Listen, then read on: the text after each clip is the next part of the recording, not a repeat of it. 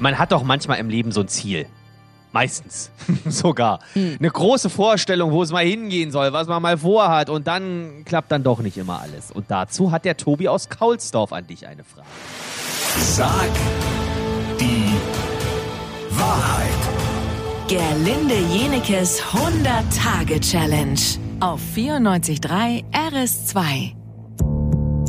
Ja, du hast dir ein großes Ziel gesteckt. Insgesamt 100 Fragen willst du wahrheitsgemäß beantworten, egal ob es unangenehm ist oder nicht. Naja, mal gucken, was heute bei rumkommt. Der Tobi aus Kaulsdorf, der will Folgendes von dir wissen.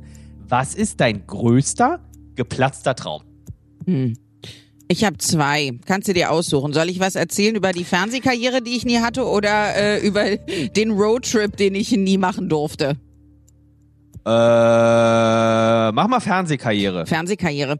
Ich wollte ähm, sehr gerne Fernsehen machen. Ich habe auch sogar, als ich noch gar nicht beim Radio war, sondern äh, noch bei McDonald's gejobbt habe, da habe ich in äh, so Musikvideos mitgespielt.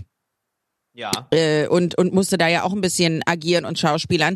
Und es hat mir so viel Spaß gemacht und ich wollte es unbedingt machen. Ich wollte sowieso immer zum Fernsehen, weil ich dachte, das ist genau mein Ding. Und das habe ich dann irgendwann gemacht. Dann gab es ähm, zwei Sendungen bei RTL 2 und die eine hieß äh, No Sex das war so ein Lifestyle-Magazin, in dem es natürlich nur um Sex ging, aber jetzt nicht unter der Gürtellinie, sondern so um Beziehungen, Partnerschaften und so weiter. Das hat mir eigentlich ganz viel Spaß gemacht.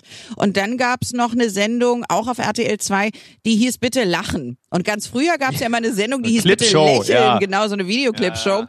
Und äh, das sollte jetzt nun noch lustiger werden. Es hat mir auch sehr viel Spaß gemacht. Und die haben mir damals bei RTL 2 gesagt, du sag mal, gibt da diese neue Frau hier, Barbara Schöneberger heißt die, äh, die wird ein großer Star und das machen wir aus dir für RTL 2. Ja, nichts passiert. Und da war ich ein bisschen traurig, muss ich sagen. Aber ich hatte nie ein Management. Ich mache ja immer alles alleine. Und wenn ich es alleine mache, dann wird's halt nichts. Ne? Also da muss, glaube ich, oh, schon jemand hinter dir stehen und sagen, ja, hier, die brauchen einen Vertrag für so und so viel. Ich habe damals, äh, haben die gesagt, dass ich pro Sendung, was weiß ich, die haben mir ein paar Cent gegeben untertrieben. Musstest äh, du noch selber zahlen für? Nein, aber die haben mir viel zu wenig Geld bezahlt. Ähm, glaube ich, hätte ich mehr rausschlagen können, weil die Quote war ja gar nicht so schlecht, die ich damals hatte. Und ähm, ja, und dann war ich, aber dann war ich ganz froh, dass vorbei war, weil ich hatte gar keine Ahnung von Fernsehen, hätte ich ja gerne gehabt. Niemand hat es mir beigebracht. Und dann haben die mir irgendwelche Klamotten äh, angezogen. Ich sah aus wie Vater Kelly von der Kelly Family früher. das heißt, ich konnte mir meine eigenen Sendungen gar nicht angucken, weil ich mich so geschämt habe. Und äh, zu mir hat dann aber, und das das war dann der geplatzte Traum, hat äh, dann mal ein Fernsehproduzent gesagt, Gerlinde, das geht nicht mit dir. Du siehst aus wie ein Unfall. Und ähm, oh. da kann man nicht weggucken. Da, äh, da, da muss man hingucken, aber man versteht das dann nicht so richtig. Du bist einfach nicht schön genug fürs Fernsehen. Deswegen blieb ich beim Radio. Das ist gut letztendlich, dass es so gekommen ist. Aber äh, damals war ich schon traurig und habe gedacht, das habe ich mir immer gewünscht, zum Fernsehen zu gehen. Und zack war es vorbei. Die nächste Frage ist kurz und knapp. Guckst du Pornos? Wer will denn sowas wissen?